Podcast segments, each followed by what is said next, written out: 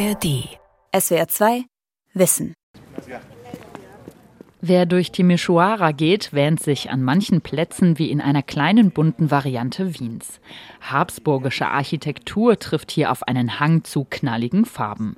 In Gelb, Pink und Minzgrün leuchten die renovierten Fassaden der Altstadt. Dominik Fritz ist der deutsche Bürgermeister der Stadt. Bunt ist in Timișoara nicht nur die Architektur. Für mich ist Temeswar die europäische Stadt überhaupt und ist europäisch lange bevor, schon lange bevor es die Europäische Union gab. Ich glaube, dass viele, vielleicht gerade auch in Westeuropa, das noch gar nicht so richtig gesehen haben. Timișoara ist in diesem Jahr europäische Kulturhauptstadt, ein Schmelztiegel der Kulturen und das schon lange. Wir haben vor Hunderten von Jahren schon ganz unterschiedliche Ethnien mit unterschiedlichen Muttersprachen, unterschiedlichen Konfessionen äh, zusammengelebt. Wir haben auch ein sehr starkes jüdisches Erbe hier. Und hier hat man im Grunde genommen die europäische Idee gelebt, lange bevor man dann im Grunde genommen als Letzte in die EU eingetreten ist. Die Stadt Timișoara, das europäische Herz Rumäniens, von Silke Hane. Aber die drei Plätze kennen Sie schon, ne? In großen Schritten eilt Fritz durch die im Westen Rumäniens gelegene Stadt. Wir sind unterwegs zu seinem Lieblingsort in der Stadt, zum Einheitsplatz, Piazza Uniri. Ja, das ist also einer unserer drei großen historischen Plätze in der Stadt und wirklich der eigentlich allgemeiner Konsens ist, dass es der schönste ist. Sehr schöne alte Gebäude, viel, sag ich mal, äh, Wiener Einfluss und Architektur. Österreich, Ungarn, das Osmanische Reich. Viele Nationen und Kulturen haben ihre Spuren in Timișoara hinterlassen. Auch Deutschland. Dominik Fritz ist schon lange in die Stadt verliebt. Er stammt aus dem Südschwarzwald, aus der Nähe von Lörrach. Im Oktober 2020 wurde er zum Bürgermeister gewählt.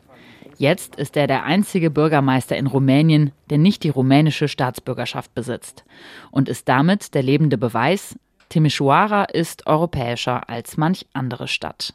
Ihre ethnische und kulturelle Vielfalt ist ein Ergebnis ihrer wechselhaften Geschichte, erzählt der Journalist und Autor Soltan Kovac, der sich intensiv mit der Geschichte Timișoaras auseinandergesetzt hat.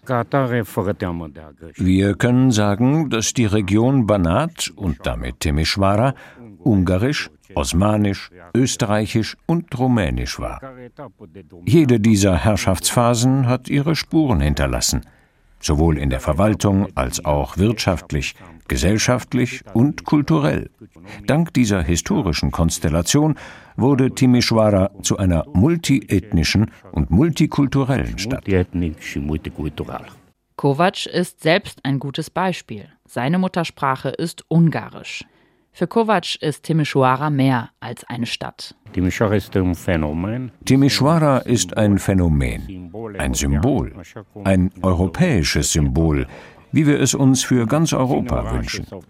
Denn in wenigen anderen Städten, vielleicht sogar in keiner Stadt Rumäniens, gibt es ein so vielfältiges Konglomerat an Nationalitäten und Kulturen wie in Timișoara.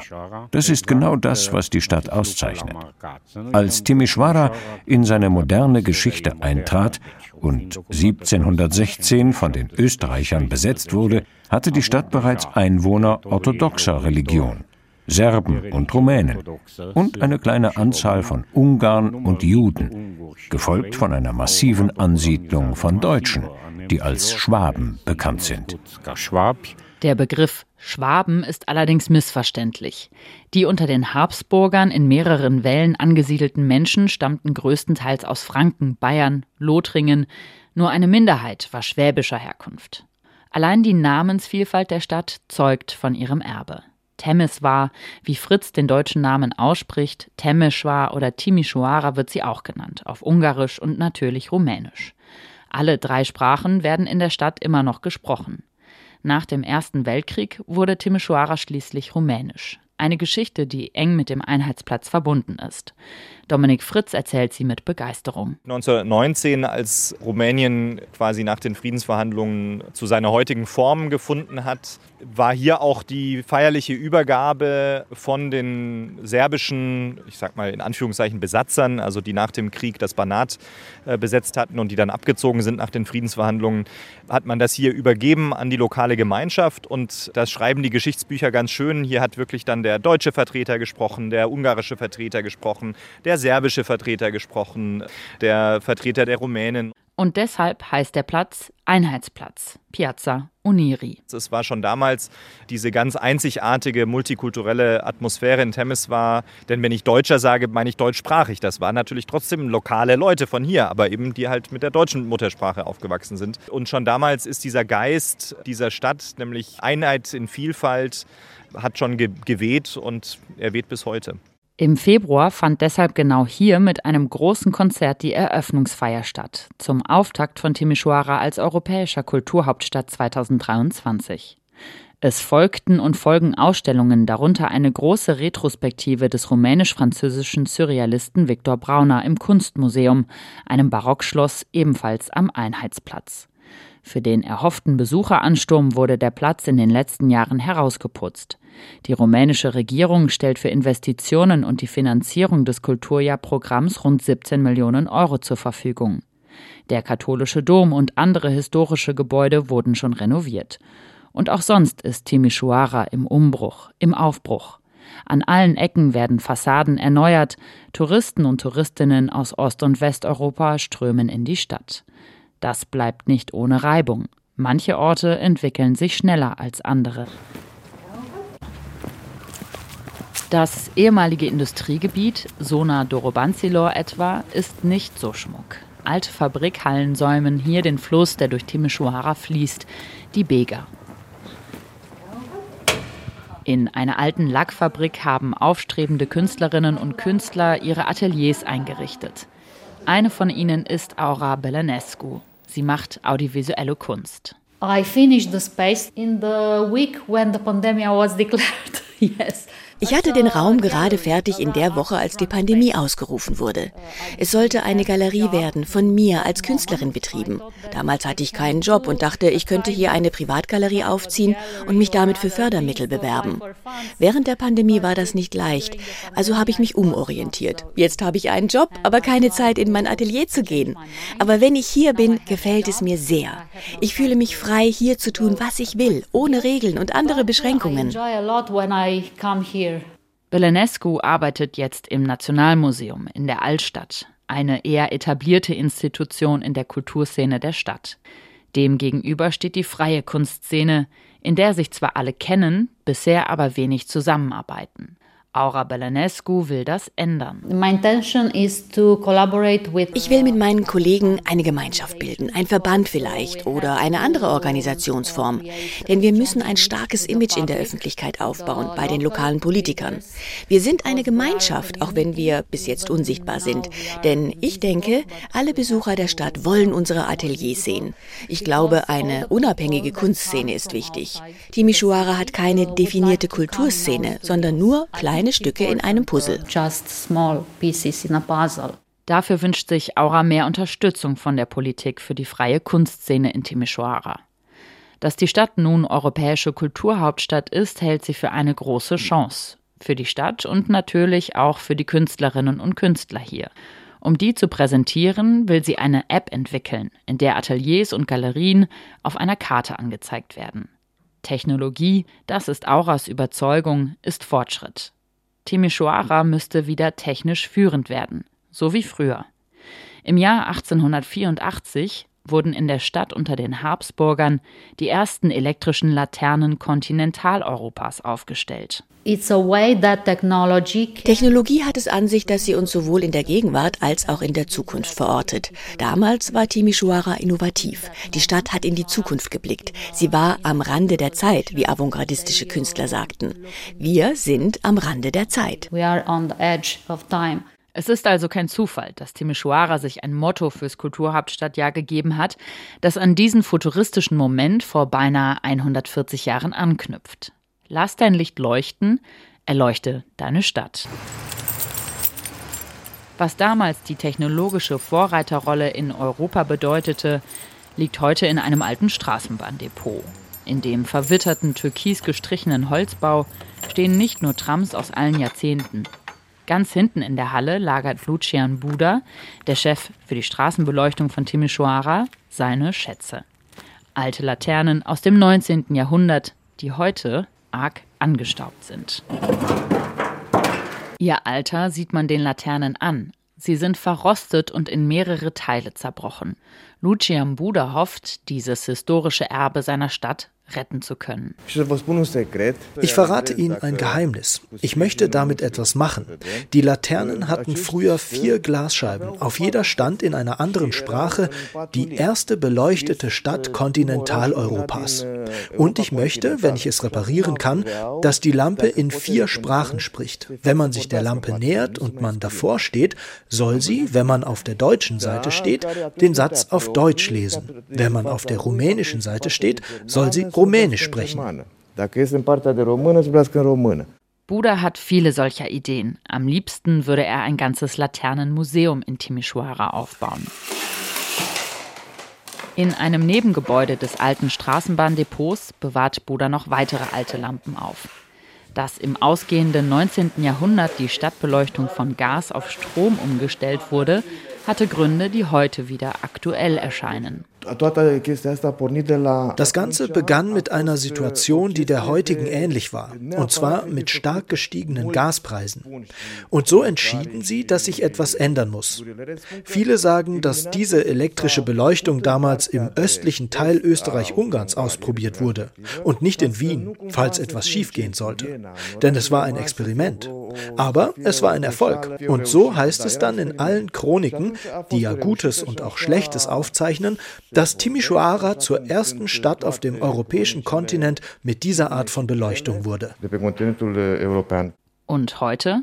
Ist Timișoara immer noch Avantgarde?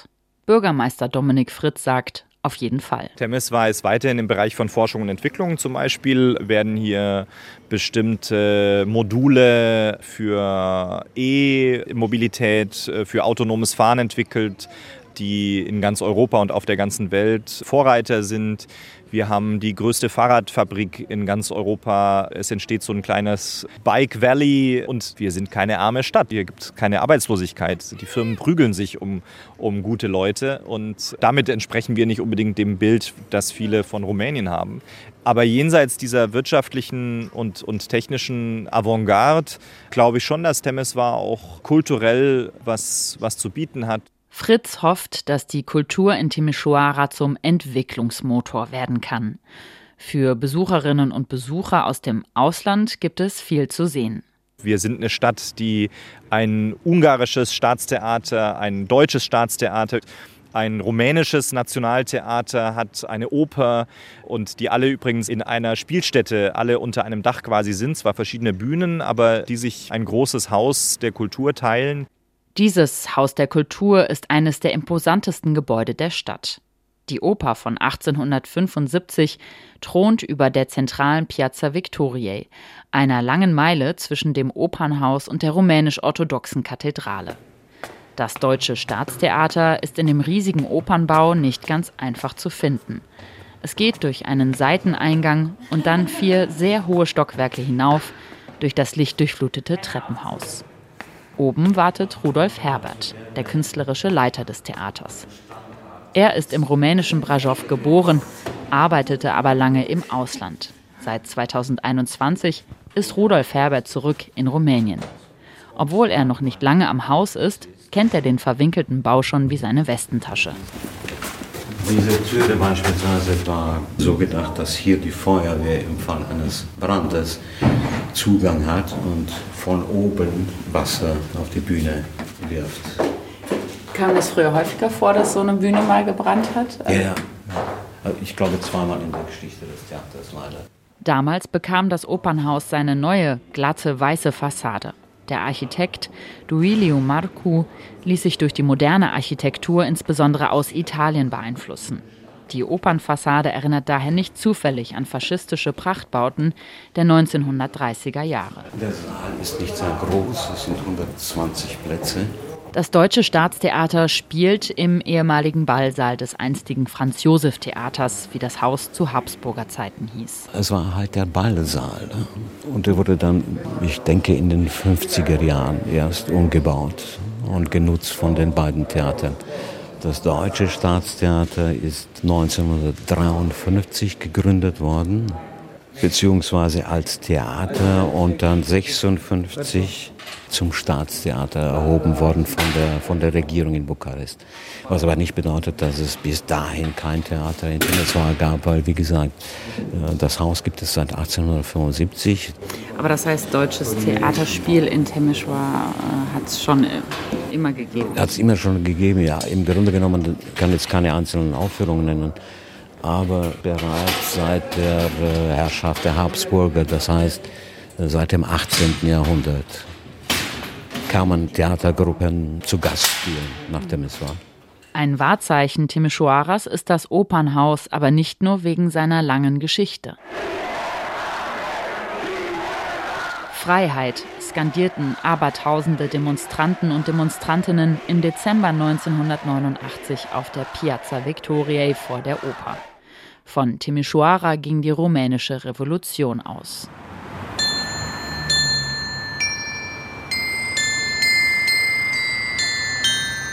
Alles begann nicht weit von der Oper entfernt, einmal über die Bega. In der kleinen reformierten ungarischen Kirche, die heute am Boulevard des 16. Dezember 1989 liegt. An diesem Datum sollte der Pfarrer der ungarischen Gemeinde Laszlo Tökisch zwangsumgesiedelt werden. Tökisch stand dem Ceausescu-Regime kritisch gegenüber und war dem Geheimdienst Securitate ein Dorn im Auge. Im Dezember wollten Polizei und Securitate Pfarrer Tökisch endlich aus der Stadt schaffen. Doch seine Gemeinde leistete Widerstand, hielt Mahnwachen. Immer mit dabei Tökisch Freund und Vertrauter Josef Kabay. Er wohnt noch heute im Pfarrhaus. Hier versammelten sich die Leute damals und Töckisch beruhigte sie vom Fenster aus. Er sagte ihnen, sie sollten ruhig bleiben und kein Aufsehen erregen, damit es keinen Ärger mit den Behörden gibt. Aber für Beruhigungsversuche war es wohl zu spät. Immer mehr Menschen kamen hinzu. Nicht nur Ungarn, sondern auch Rumänen. Denn wie Sie sehen, fahren hier Straßenbahnen vorbei. Jemand hielt die Straßenbahn an, zog die Oberleitung herunter und alle mussten aussteigen. Und wo es eine Menschenmenge gibt, versammeln sich auch die Neugierigen. Und irgendwann waren viel mehr Rumänen als Ungarn da. Aber sie riefen alle zusammen auf Ungarisch, es lebe Laszlo Tökisch.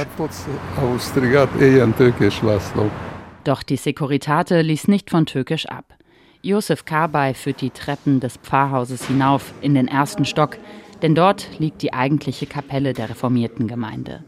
Hierhin wollten sich Türkisch und seine Frau retten, als die Securitate sie schließlich holen kam, erzählt Josef Kabay. Unten gibt es eine Tür und hier das Fenster. Und sie stellten da eine Leiter auf, auf die sie kletterten, bevor sie verhaftet wurden. Und sie gingen zur Kanzel, denn sie glaubten, dass man in der Kirche nicht verhaftet wird. Nicht einmal die Diebe bestehlen einen da. Aber die Securitate kam zur Tür herein und als sie die Leiter hochkletterten, waren sie schon da, mit Schlagstöcken. Genau dort. Den 72-Jährigen wühlen die Erinnerungen bis heute auf. Durch einen Türspalt beobachtete Josef Kabay damals, wie sein Freund schließlich verhaftet wurde. Türkisch überlebte doch nach seiner brutalen Festnahme eskalierte in der ganzen Stadt die Gewalt. Tausende Menschen gingen auf die Straßen. Das Regime stellte ihnen Soldaten entgegen. Es kam zu Straßenschlachten. Und die Armee schoss scharf. 103 Menschen starben im Verlauf der Aufstände. Decembre Roshu, Roter Dezember, so nennen sie diese Tage heute in Timisoara. This building was a, a military castle of army. An die blutige Revolution und den roten Dezember erinnert das Museum des Vereins zum Gedenken an die Revolution am Rande der Altstadt Timisoaras. Rado Gino ist der Präsident. Er erzählt, wie er ab dem 17. Dezember auf die Straße ging. Der 17. Dezember war ein Sonntag. Viele, viele Menschen kamen ins Zentrum von Timisoara, um zu protestieren. Die Armee fuhr mit Panzern durch die Straßen, um gegen die Menschen zu kämpfen. Im Museum sind Protestrufe zu hören und Plakate der Demonstrierenden zu sehen. Außerdem rumänische Flaggen mit einem Loch in der Mitte. Da, wo vormals das kommunistische Wappen der Sozialistischen Republik geprangt hatte. What we want in December was wir wollten im Dezember war Demokratie, Freiheit. Jetzt oder nie. Brot statt Kugeln. Wir sind das Volk. Wir gehen nicht heim. Unsere Helden sind bei uns. Heute in Timișoara, morgen in ganz Rumänien. Es sei klar gewesen, so Rado, dass der Protest sich nicht auf Timișoara würde begrenzen lassen. Weil wir gegen den Kommunismus und das Ceausescu-Regime kämpften. Und Timișoara konnte nicht alleine gegen die Diktatur kämpfen. Wir brauchen alle Menschen der Stadt, aber natürlich auch die Hilfe der Bukarester, um die Diktatur loszuwerden.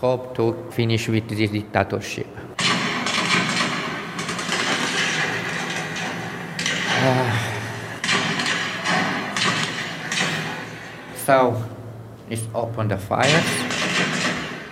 Sie haben das Feuer eröffnet. Hier hängt die Kleidung unserer Helden mit ihrem Blut. Uh, Bis heute ist nicht juristisch aufgearbeitet, wer für die Toten und Verletzten verantwortlich ist. Für Gino Rado ein Skandal. Wir wissen, wer unsere Leute erschossen hat. Wir haben hier eine Karte, auf der die Militäreinheiten verzeichnet sind, wir kennen also die Einheiten, aber wir wissen nicht, welche Soldaten geschossen haben. In diesem Viertel etwa sind viele Menschen gestorben. Der Kommandeur, der dort das Sagen hatte, wurde 1995 zum General befördert. Der gleiche Mann, der den Befehl gegeben hat, in Timișoara Menschen zu erschießen. Die Rolle der Armee während der Revolution ist ambivalent. In Timișoara schlugen sich die Soldaten nach wenigen Tagen auf die Seite der Revolutionäre.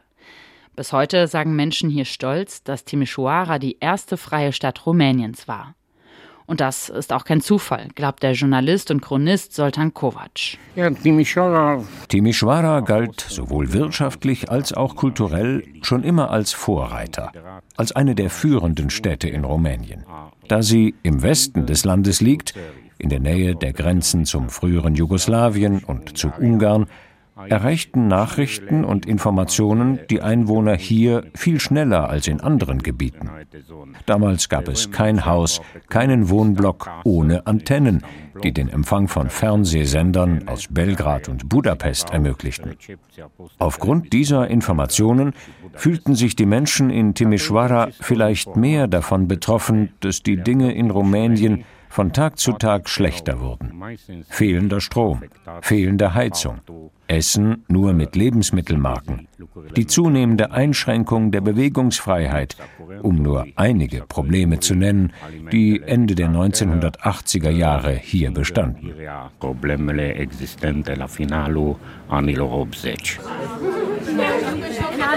An diesen Mangel erinnert das am meisten besuchte Museum Timișoaras.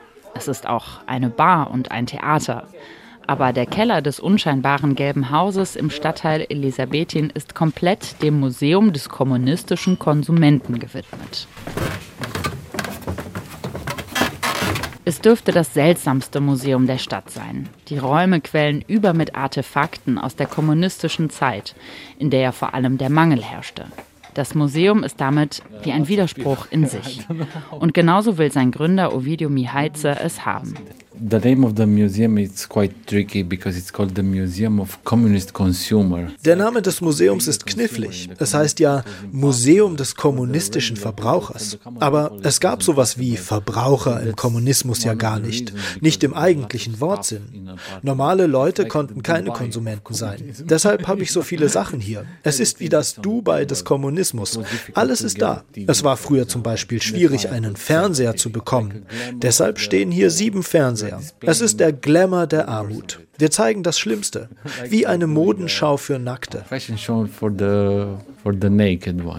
Ovidio Mihaize will mit seinem Museum auch gegen das Vergessen ankämpfen.